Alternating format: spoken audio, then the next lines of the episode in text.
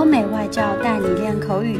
本节目由雅思官方合作机构英语同桌 FM 原创出品。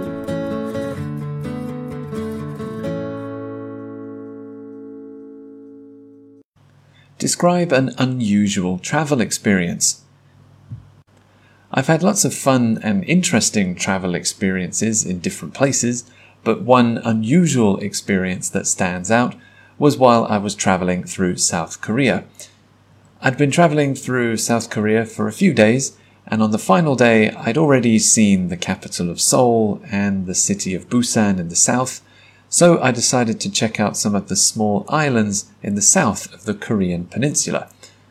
I went to a small island called Geoje, which is famous for its mountain views, its hiking, and also its wind. I went there with a friend, we did some hiking and took some pictures, and we decided to grab the last bus back to our hostel. When we arrived, however, we realized that we had already missed the last bus.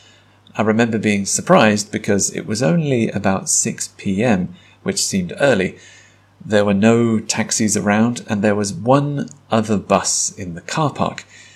Even though we could only speak a little bit of Korean, we managed to convince the bus driver, uh, which was a tour bus, and managed to explain that we needed a lift to the other side of the island. Thankfully, he said yes.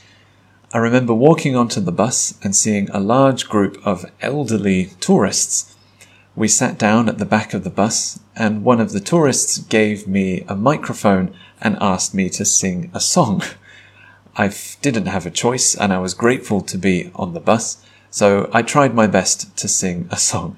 Everyone started clapping, and some were dancing while we were driving until we reached our destination and the driver let us off.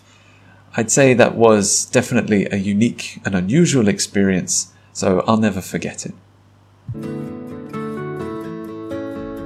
OK，今天的 Part Two 口语话题到此结束。